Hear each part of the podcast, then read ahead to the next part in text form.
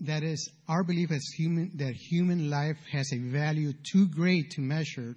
Listen how we started, and it's just like uh, brother uh, Jonathan was mentioning.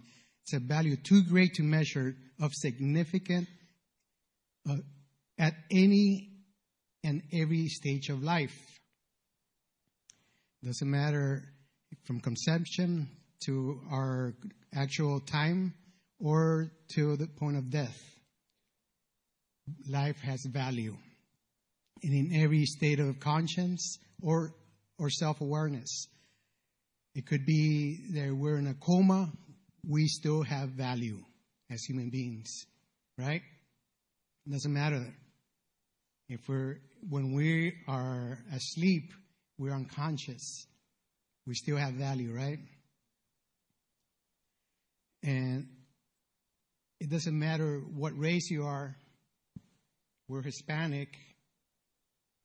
Uh, it could be black. It could be Asian. It doesn't matter. Life has value. You have value. It doesn't matter how smart you are. You could be a genius. And you could be somebody that was uh, a three year old that doesn't have that much knowledge. But that genius doesn't have more value than that three year old. Right? It doesn't matter what religion you are. You could be Hindu, you could be uh, um, atheist. Yes, atheism is a religion because it's a belief. You could be Christian. You still have value. That doesn't change. Doesn't matter what language you speak. Doesn't matter if I speak uh, Chinese. Doesn't matter if I speak Spanish. Doesn't matter if I speak English. Doesn't matter if I speak French. I still have value. Doesn't matter if I'm a man or a woman, I still have value. My physical abilities doesn't, don't, do not make me any less human than anybody else. A person who plays sports in a team doesn't have any more value than a person that doesn't have those capabilities. Doesn't matter, your social status doesn't matter. Doesn't matter if you're, you're the richest man alive. You have the largest net worth in the world. That doesn't make you any better as a human being than the, the person who doesn't have any money at all. That would be, let's say, indigent people or homeless people, as we call them, but the correct word is indigent. They have value. If I have a, a house, doesn't make me any better than them, right? It's still human life, and it's still precious life. It is sacred, and we are to respect human life. And that should be the center, the core of our belief as for a human being. Where does the sanctity of life come from? If we go to uh, Genesis 1:27, we're going to read. Uh, while I'm doing this, also please have the uh, photo that I had of the 3D uh, the 3D image instead of the uh, Remnant Rising logo. I know it's a beautiful logo, but for right now, we're going to keep the, the image up there in between the verses. So Genesis 127 says, and if you could put the verse 2, please. Sorry for the back and forth. Genesis 127, the first verse.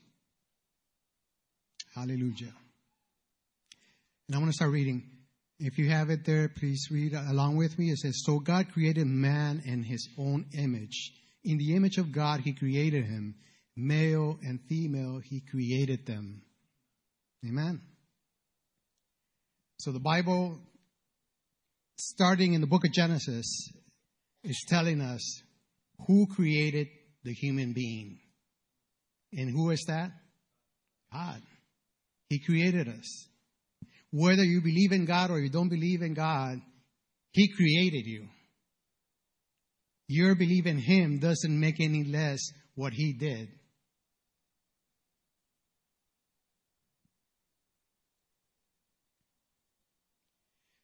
To be created in the likeness of God means that each human being bears His image.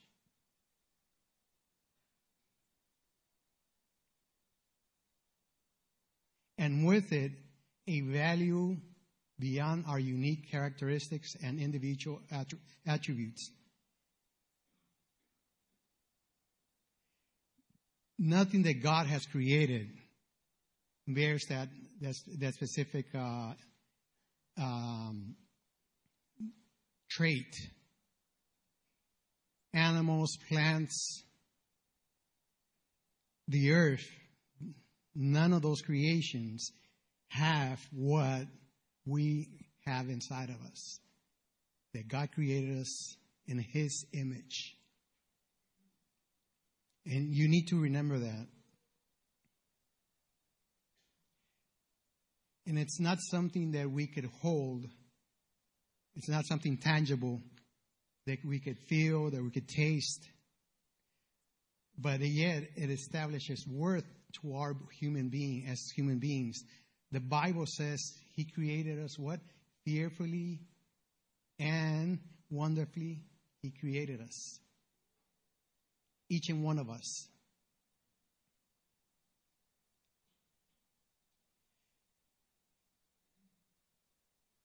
And these few sentences and these few words that I've uh, mentioned, we have to take all those and make it our belief as human beings who created us.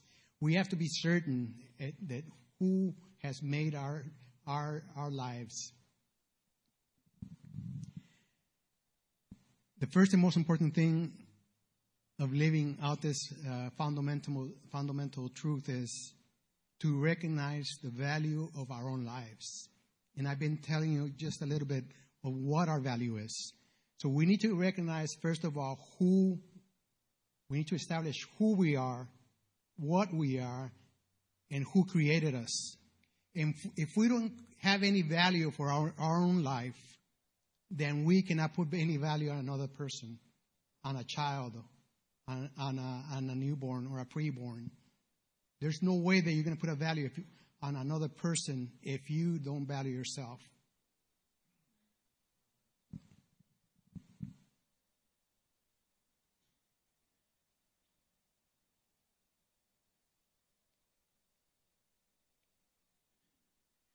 Do you value? Let me ask you this question. I just mentioned it right now. Do you value your life sacred? Answer that question to yourself. Do you value your life sacred? And if your answer is yes, do you value the lives of others sacred? Not just by looking at them and saying, ah, I don't like that person. I don't like how he looks. Look, he's wearing a cap. He's, he has a mustache.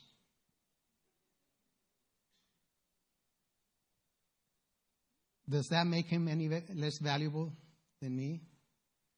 So, how do you view other people? Do you view their lives as sacred?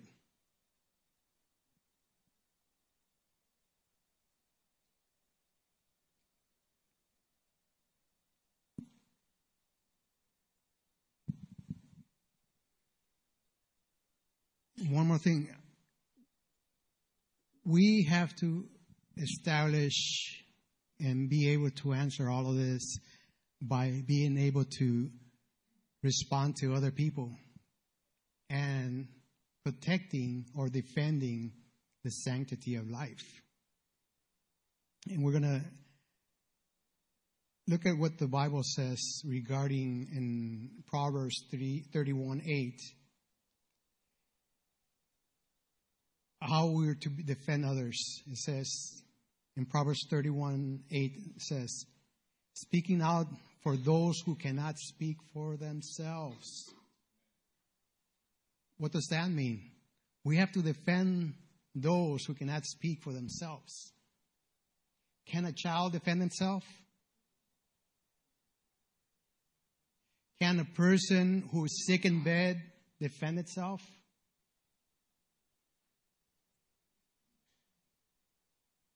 Can a baby in the womb of a mother defend itself?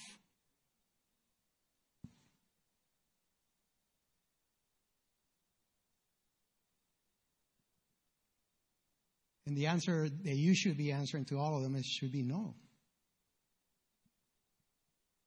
So we have to speak out and defend, like the Bible is telling us to do so. What does the Bible say about the beginning of life? The Bible has a lot to say about the beginning of life. It doesn't just have a few verses, it has a lot of verses. And I'm just going to give you a few verses, but it has a lot to say about the beginning of life. It establishes the value of life in uh, Psalm 100, verse 3. It says, Know that the Lord is God. It is He who made us, and we are His. Who do we belong to? We belong to God. We are His people, the sheep of His pasture. In Isaiah 44 24, says that it was the Lord. This is what the Lord says Your Redeemer who formed you in the womb. I am the Lord, the maker of all things.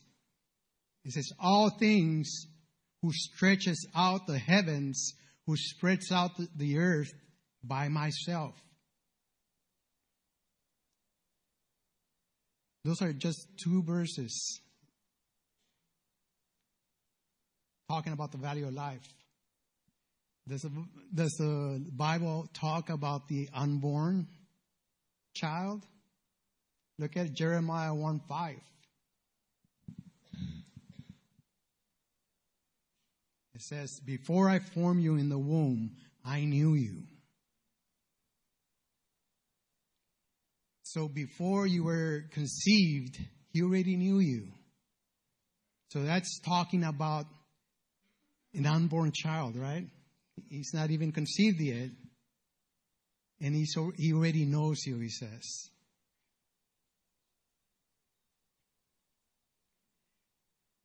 Before I formed you in the womb, I knew you. Before you were born, I set you apart.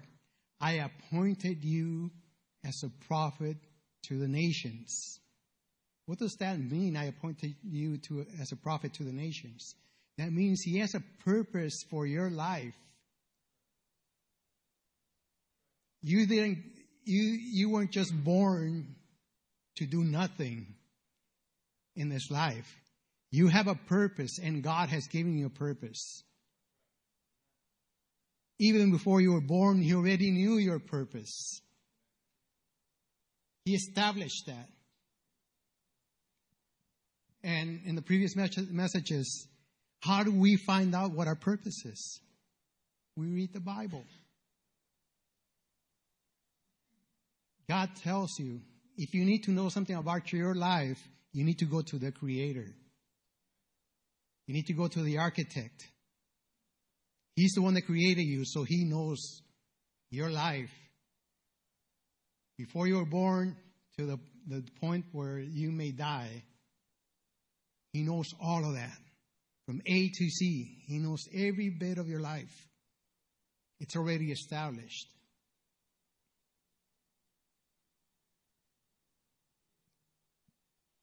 Are pre-born children human beings? Remember, I'm just establishing what the Bible says. We're going to talk a little bit more later about what science says. In Luke 1 4, 1, Luke 1 41 and verse 44, it says, When Elizabeth heard Mary's greeting, the baby leaped in her what?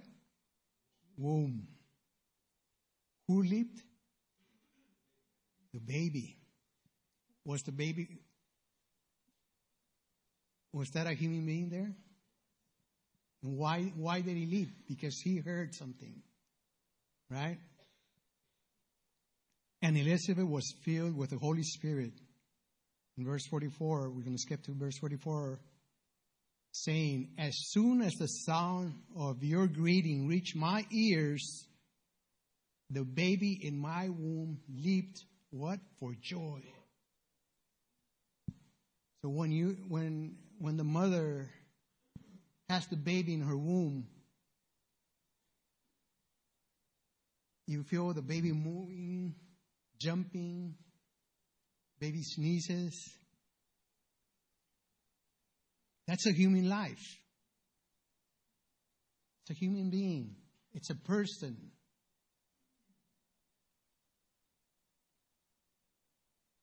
Look at uh, Luke 2,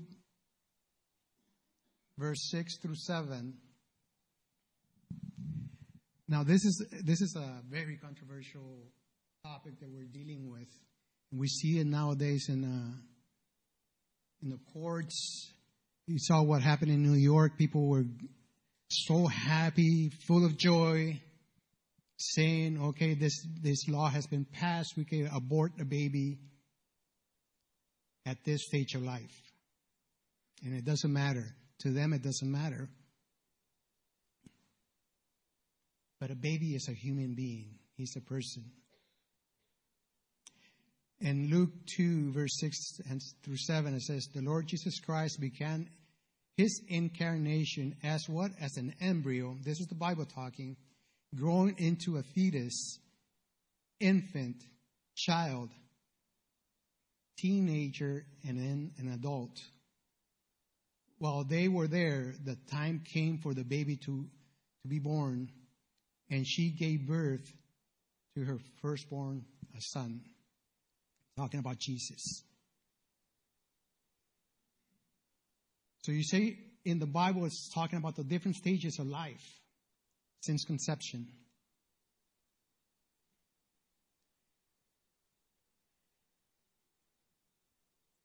If um,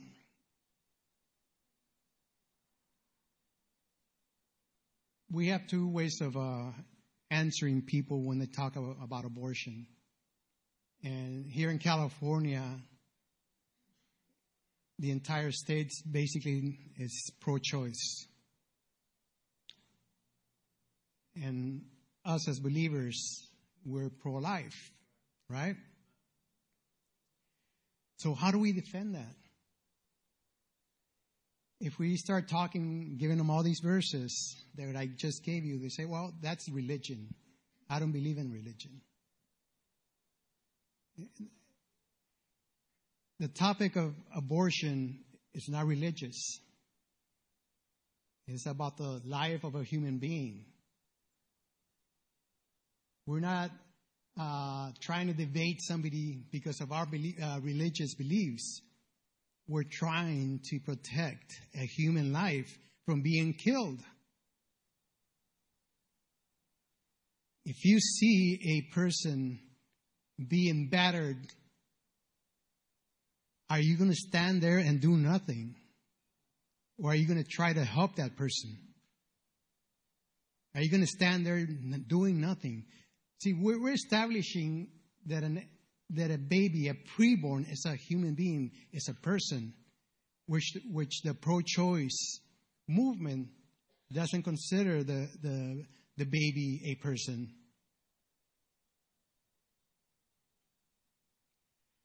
But one of the things we, we need to make them see is if a where does life start?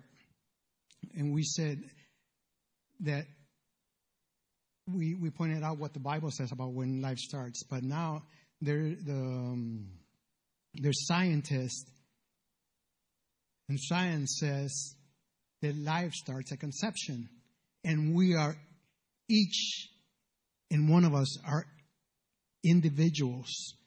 We have both of our mothers and fathers' genes and we create a new DNA when we are conceived, which makes us a person. if I pull a hair from my arm, from my head, some people can't do it from their head, but what can we do? But if we take a hair sample and send it to get analyzed, they're going to put it and they're going to give you a report saying this person comes from this type of uh, ethnicity, ethnicity. It's a male, has this color of eyes, has this uh, skin type, and that's me as a human being. And if they take a sample of the DNA of an embryo, they're going to be able to say the same thing. Does that make me any different from that baby? So people are going to say, well, that embryo is not developed. You know that a, a, a three year old girl cannot conceive because she hasn't de- developed, she hasn't developed all her organs yet to be able to conceive. Does that make her any less of a human being than a 12 year old who can conceive? Does that make her any less a woman who is a human being, a person? Now, and she's not fully developed yet. Science tells us that our brain is not fully developed until the age of about 25, 26. And some may argue 47, 50 years old.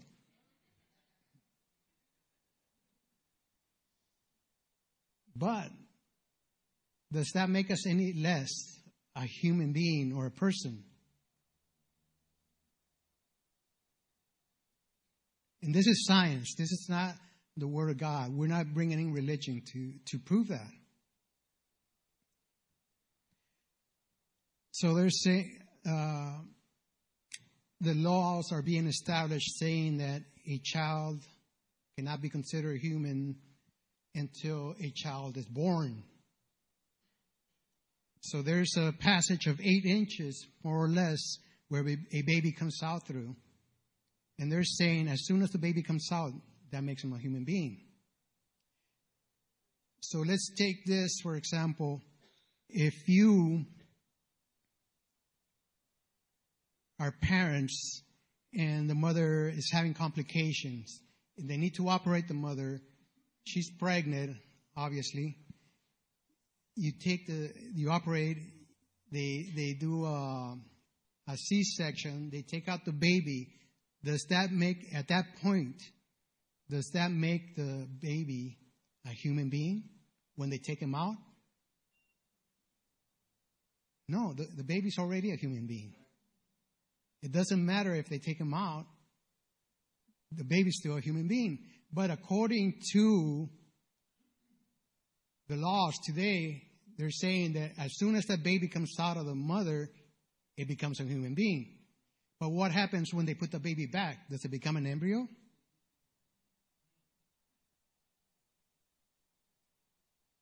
What's your answer to that?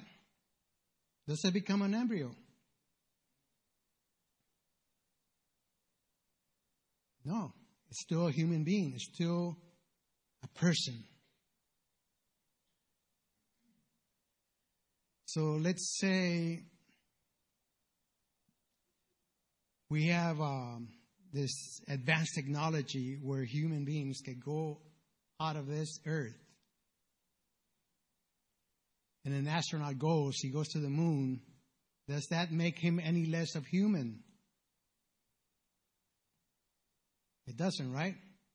So the place where you find yourself doesn't make any difference. It doesn't matter if you're in the moon. It doesn't matter if you're on here on earth. It doesn't matter if you're in, in your mother's womb. You're still a human being. You're still a person.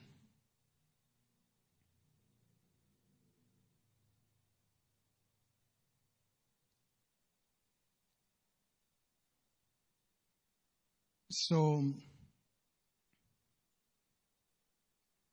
if I if I see a person killing a child, it is my responsibility to protect that child, right?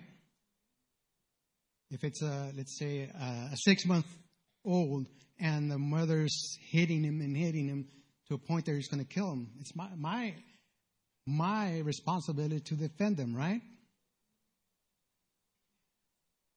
But does that make the mother, where she says, it's my choice to kill this baby?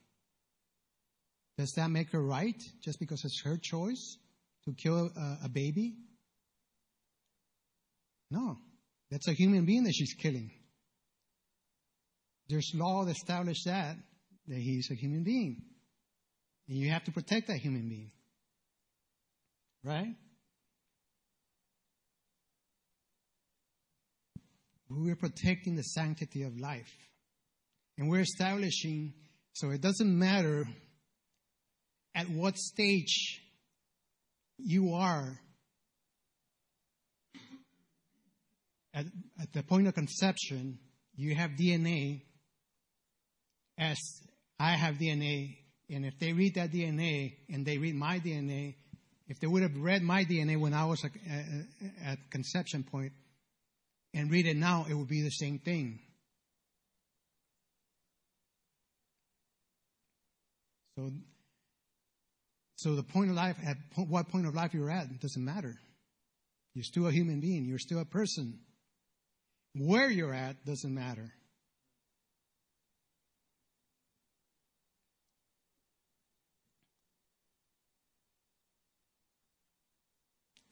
I um I was going over my wife's uh, thesis that she wrote. Uh, I think it was I'm not sure if it was for her doctorate here at the university. Thank God for this university that we have here. It has produced many people, many doctors. Good professor, amen. Uh, and she, her thesis was on it was called Nacer, or, or to be born. And I think she should be speaking here because she, she got so much information, more than I could gather or bring in this short, in this short of time.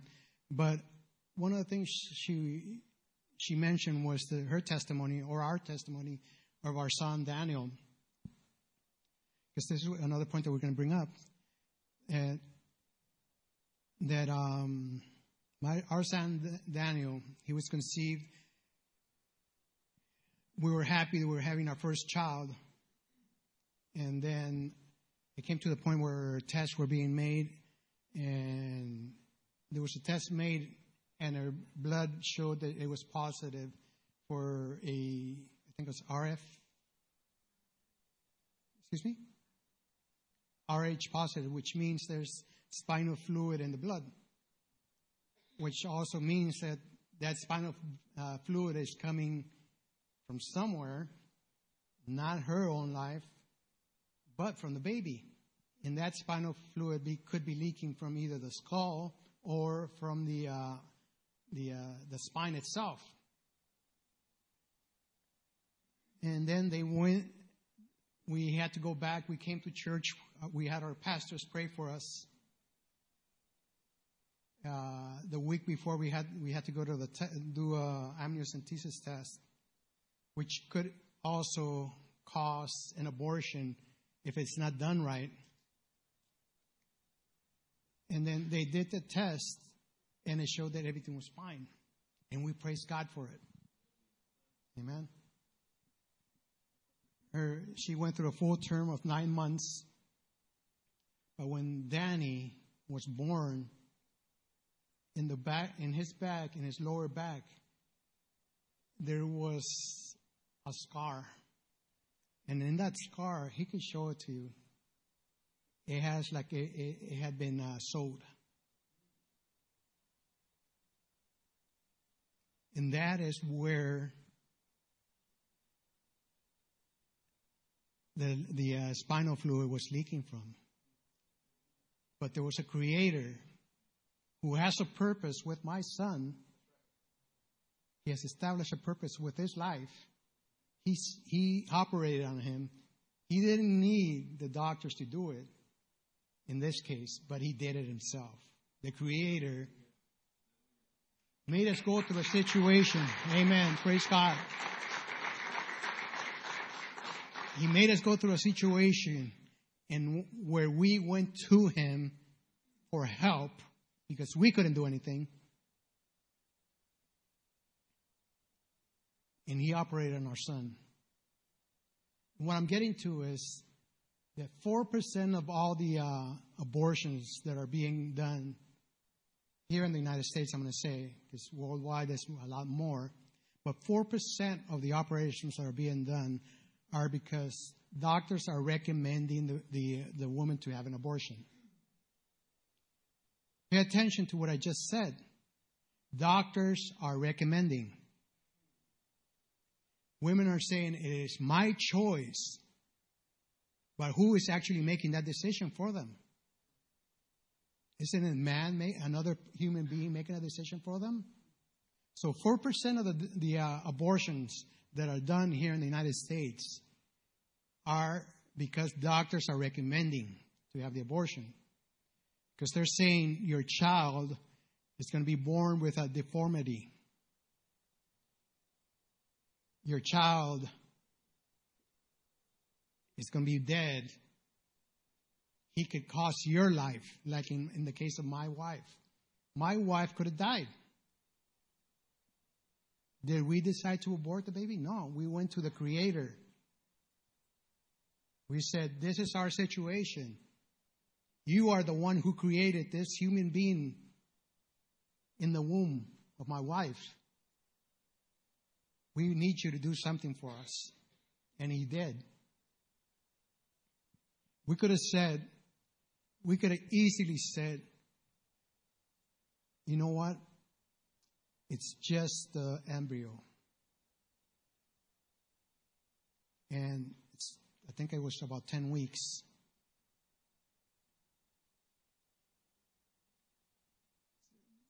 Less than about three months. That's why I'm, that's why I'm looking at her because she has all the information. No, but, but we could have easily said, you know what? He's not fully formed. He's not fully developed. Let's have an abortion.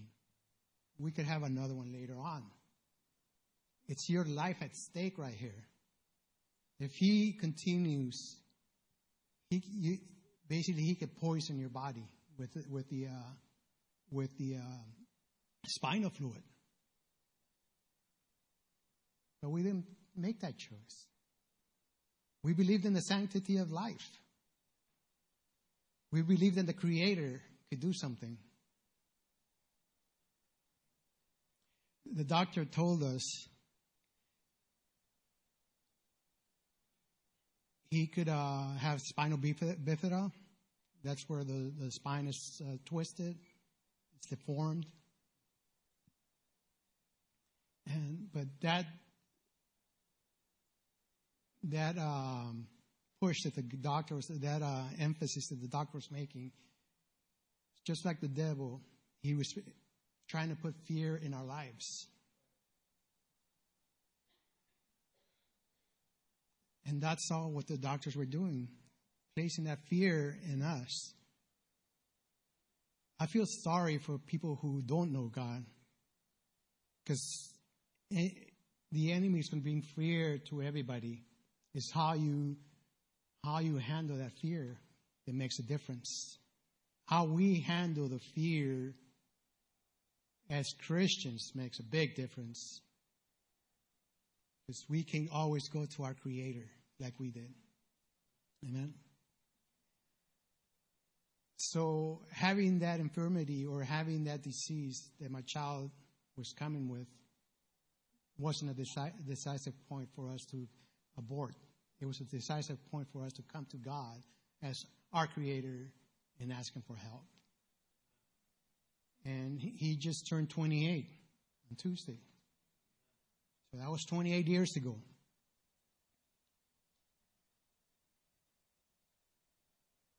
Social status, like I was mentioning, let's say a mother with very poor has several children, and let's add this. Let's say the mother is having problems with the husband. It's not sure if um, if they're going to stay together. It's at this, the mother is in a third world country where a woman doesn't have all the facilities or all the, uh, all the uh, things that we have here in the United States, all the help. Does that mother have the right to choose to end the life of a child just because it's going to be born into a hard situation where the economic life is not good? Is that, is that viable? Does that make it good? No. Well, that was my life.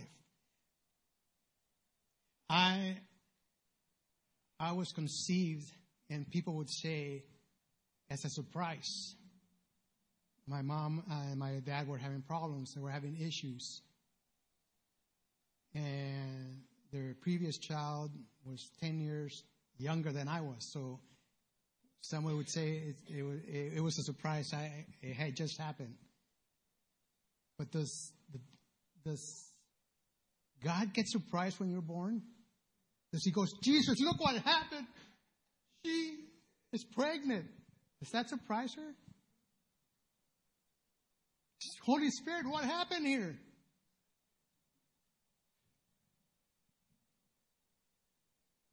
We are not mistakes. We are not surprises.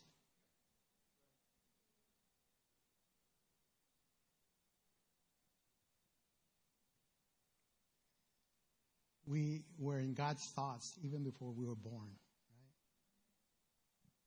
So we are not mistakes. Get that out of your mind because people are walking through lives thinking they're a mistake. And that is not true. You may be a surprise to your parents, but you're not a surprise to God.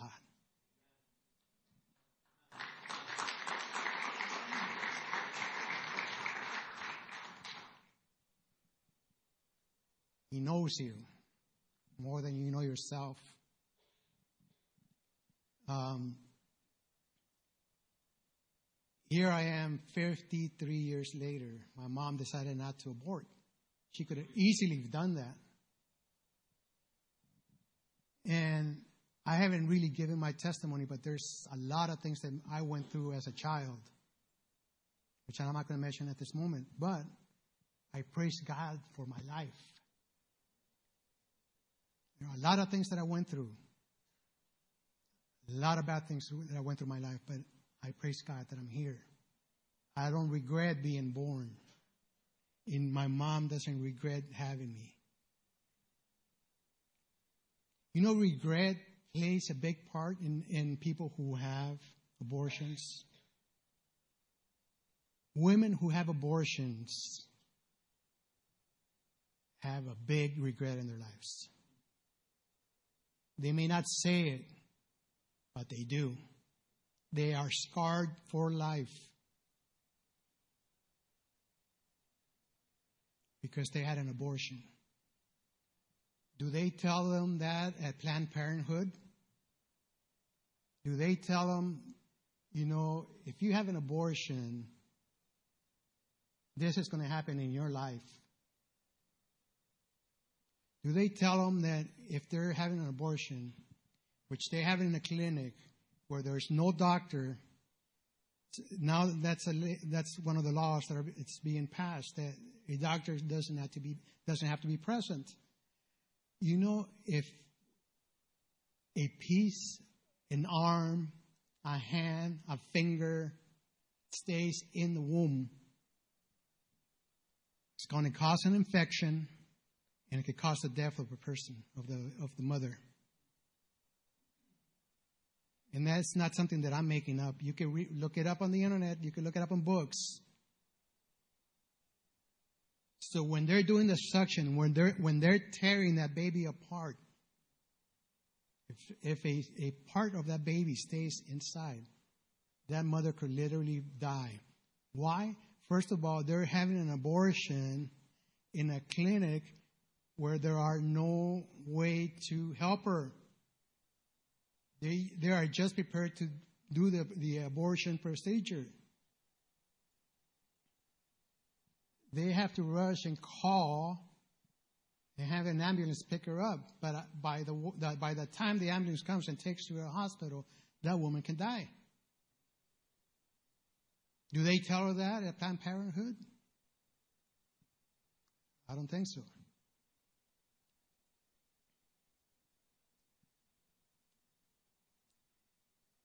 The um,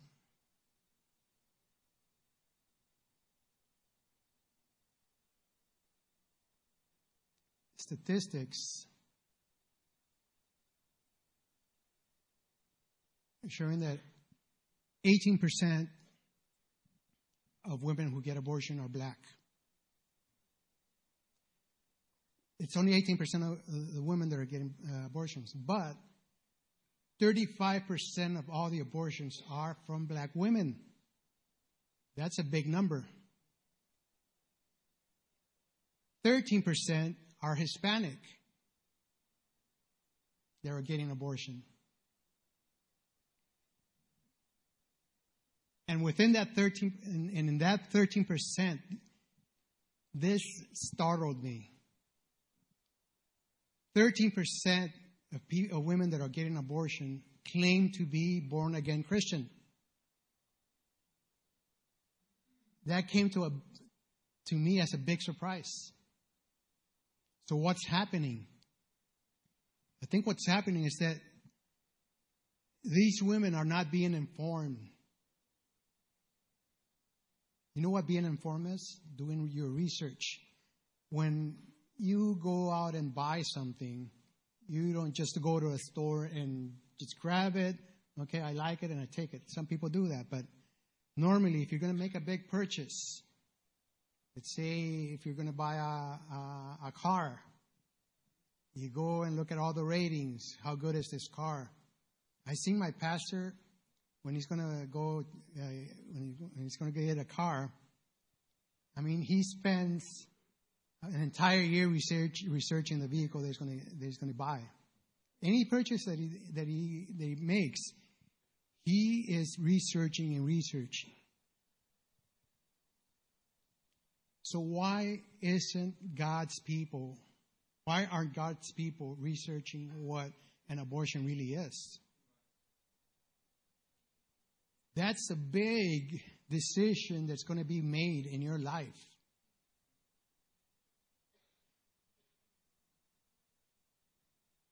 Now, here's another one. Why aren't the men standing up? Why aren't the men protecting that life? The, the male who had part in creation of that human being. Why are they just staying back?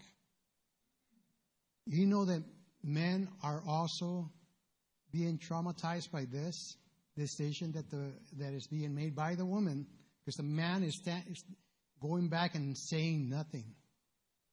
He's letting the woman take it, make the decision. A decision that is being said, it is my choice and I'm making that choice. But that choice is being made actually by other human beings for her.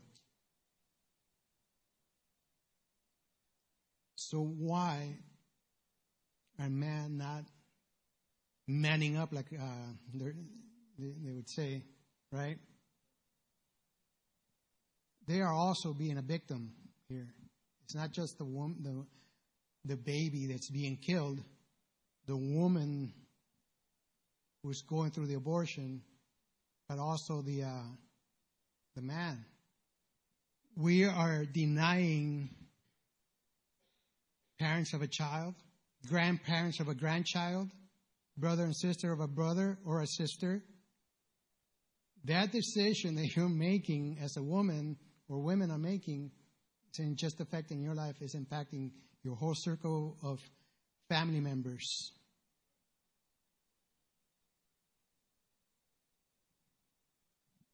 I know that, I, like I said, this is a very controversial topic.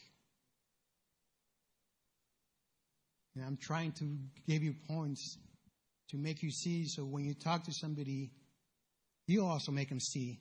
You also help to protect. You as a as a male, as a father to be, protect that life as well. Don't just toss it. Because it's going to come back and haunt you.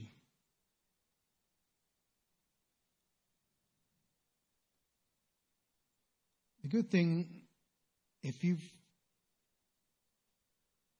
there's 13% of all the abortions that are being done by Christian women. Abortion is a topic that, or is a procedure which is said to be used for incest and for rape. But you know, statistics show that uh, an incest or an incest is half a percent of the abortion procedures. Rape is only 1% of women who are raped that are getting abortions. So why are are they using that as their prominent lemma? Why are they using that? It's a scare tactic. They're saying we have abortion because we want to protect women who are being raped or incest. When, when it's only 1% of women that are raped, they're getting abortions, and half a percent of incest. Talking about incest and rape. Does that human being that is being carried in, in, the, uh, in the womb any less valuable because of the situation, because of what happened? Does it make it any less a human, a person? That is really, I mean, that, that is really tough to say. But the answer is that is a person. And even if it's just 1%, it's still a person that's being killed. This industry of abortion targets a specific, a specific group of people. If you notice, if, if you drive to Beverly Hills, are you going to see a Planned Parenthood around there? Where was that? Yeah. In our neighborhoods, where all the black, where all the Hispanic, that's why you get the high rate of, uh, of abortions. You know that one in seven white women, Anglo, get abortions? One in seven. One out of two black women get abortions. So if there's two black women here, one of them is eventually going to get an abortion.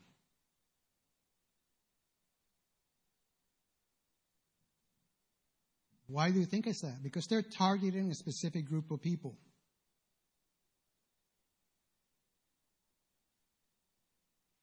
It's a $500 million industry. It's a lot of money. Maybe even more. Why do you think the people who are trying to protect abortion laws, the first one up there is Planned Parenthood? They're not protecting the, the right to choose life, the right of, uh, sorry, the pro the pro choice movement. They're not protecting that. They're protecting their pockets because they know if the if the government cuts that off, they're going to lose a lot of money. They're not protecting women, they're protecting their pockets. We've seen on television the atrocities that they do. They sell the parts, they sell the organs. They have fun when they, they see an embryo.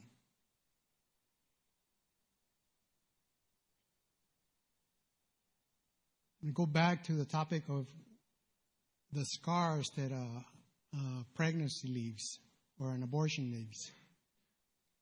I'm going to talk to those women and men who have gone through this. God forgives you.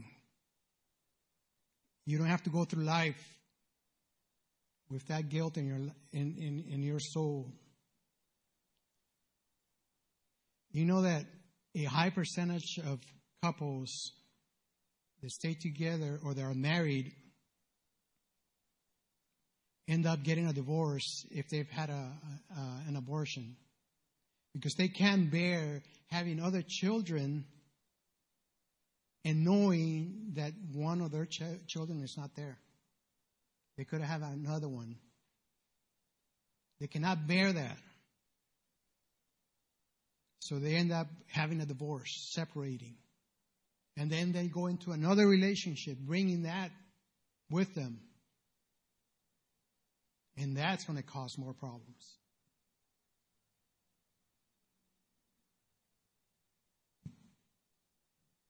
So, youth, am I being my, making myself clear in what I've said? Do you understand the severity of an abortion? Do you understand the most important thing is the sanctity of life? Do you understand who you are and who created you and the value that you have as a human being, as a person to God?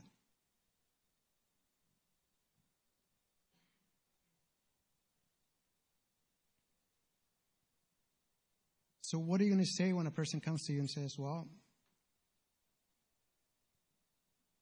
I'm for abortion. You may not be. If, you, if you're not for abortion, don't have an abortion. We're not defending the procedure, we're defending the life.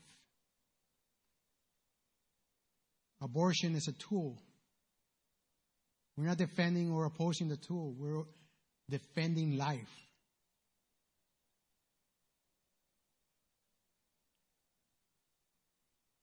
So we tell a person, science tells me that a conception, that it's an individual.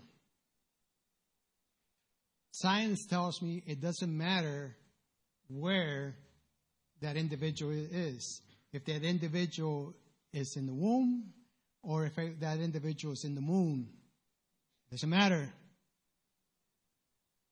And those are points that you use. You need to establish first that the person, that baby, is a human being, it's a person, just like you and me. It may not be fully developed, but it's a person in a stage of development. Right? Stand up and I'm going to have uh, Brother Jonathan close with a prayer this uh, teaching. God bless you.